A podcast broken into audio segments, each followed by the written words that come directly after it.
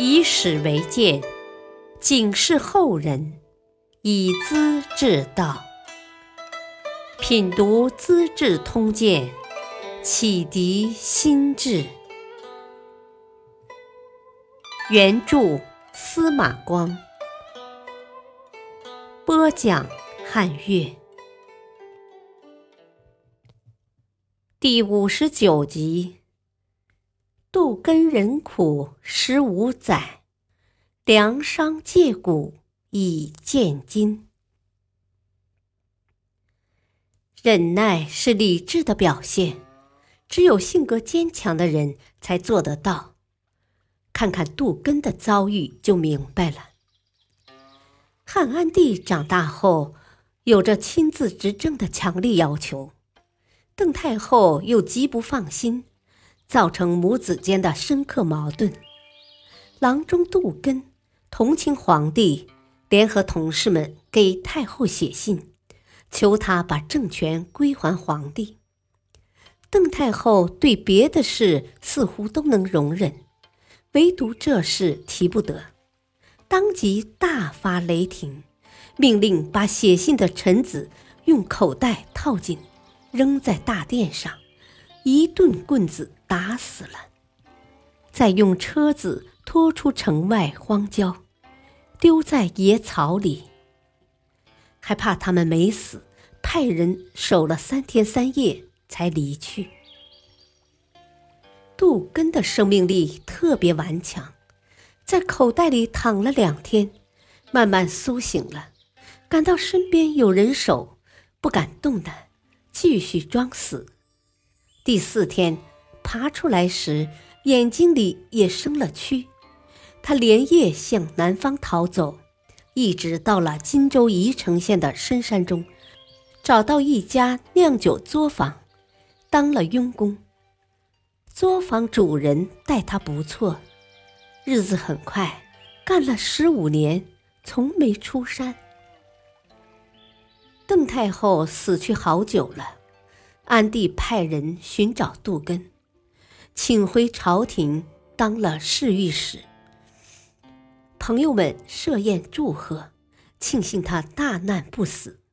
问他说：“当年你敢于说直话，遭受冤苦，天下市民都同情你，你的朋友很多，哪家不能躲？何必这样远走他乡，折磨自己呢？”杜根深深的叹了口气：“唉，我当时的确是九死一生啊！钻出麻袋时，凭着一点求生的意念，才爬到树林中的。附近的朋友我也想到过，可是，一旦暴露，灾祸就要临头，连累他人，我宁可死，也不愿意。”宜城山中人烟稀少，牵扯不上任何人。忍耐十五年，是从长远打算啊。杜根终于翻了身，是靠坚强的意志，这给予后人很大的精神鼓舞。公元一八九八年戊戌变法时，谭嗣同关在监狱。就以杜根的毅力和勇气为榜样，勉励自己不怕牺牲。他还写下了有名的诗篇：“望门投止思张俭，人死须臾待杜根。我自横刀向天笑，去留肝胆两昆仑。”再看一位孝顺父母的青年，同样忍受了一般人不愿忍受的生活，也很值得感慨。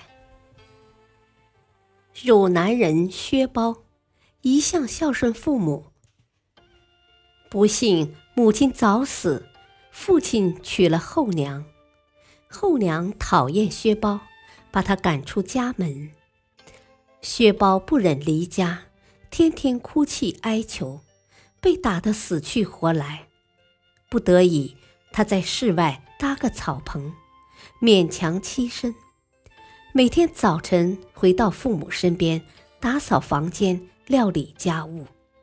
可父亲也容他不得，把草棚掀了，薛包便在村边盖一间棚屋，每天照样回家做事。就这样过了一年多，父母内心悔悟，才把他叫回家里。若干年后，父母都死了。小兄弟要求分家，薛包说服不了他，只得依从，把田地财物分成两份，自己挑了差的一份。老年的仆人分给自己，他告诉弟弟：“老的跟我时间长，跟你会不习惯。田地只要远处贫瘠的，说。”我从小耕种惯了，舍不得丢掉。日用家具捡旧的，弟弟很奇怪。他说：“我平时用惯的，很合适，新的不顺手。”分家之后，弟弟娇养惯了，不懂经营，几年就弄得穷困潦倒。薛包又把他接到家中。不断帮助，一起过日子。安帝得知薛包的情况，大为感动，特地派人去接，请他到京城看看，然后在宫里当侍中，留在皇帝身边。薛包婉言谢绝了。安帝向全国下诏，奖励薛包的孝义宽厚，赏给千担谷子。每年要地方官慰问，表示尊重。薛包是个平民百姓。再说说一位权位尊贵的大人物吧。梁商是汉顺帝的岳父，父以女贵，掌握朝政十年。他从小通读了儒家的经典，谦和有礼，爱惜人才，很得社会上的好评。他能经常听取别人的意见。学者李固曾一再提醒他说：“聪明人看到人家的灾异变化，马上想到上天的惩罚，反省自己的过失；愚蠢人不同，明明有错误，拼命掩盖，不许别人议论。你是皇帝的岳父，儿子也身居高位。”千万要慎重啊！梁商对这些话都能耐心听取，反复思索。汉顺帝要小舅子梁不疑当步兵校尉，梁商上书推辞说：“不宜还是小孩儿，挂个虎贲中郎将的头衔儿已经很过分了，再去占住成年人的位置。”千万要不得！我说几个事例吧。春秋时候，齐景公赐给晏子一座宽大的宫殿，晏子不要，他说：“我的房子够住了，欲望太多会出毛病的。我不接受宫殿，不是讨厌发财，是怕将来失掉它。”公修仪当宰相，最爱吃鱼。有人送鱼上门，他绝不收。回及原因，他说：“因为我爱吃鱼，才不敢接受鱼。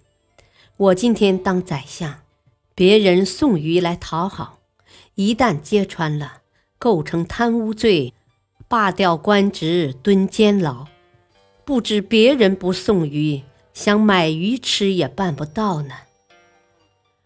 再看看我们梁家。”够红火的，还想锦上添花，说不定把这点俸禄也丢光的。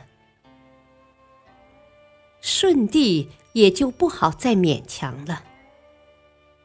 梁商病危之际，告诉大儿子梁冀：“我再生没为国家立功，死后也不可耗费国家的资财。有些人死了。”要睡一棺两椁，口里放着珠玉宝贝，身上穿着金篓玉衣，棺材中摆满珍珠玛瑙，这对一把枯骨头究竟有什么用呢？文武百官送葬，累得辛辛苦苦，只给路上添了灰尘。我是一概不要的。当然，岳父死了，女婿是皇帝，安排还是很隆重的。但这不是梁商的过错，相反，他是尽了心的。试看无数的官僚大臣。几个人能像梁商？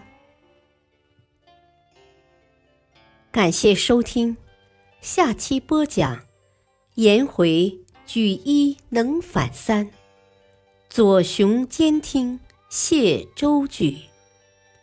敬请收听，再会。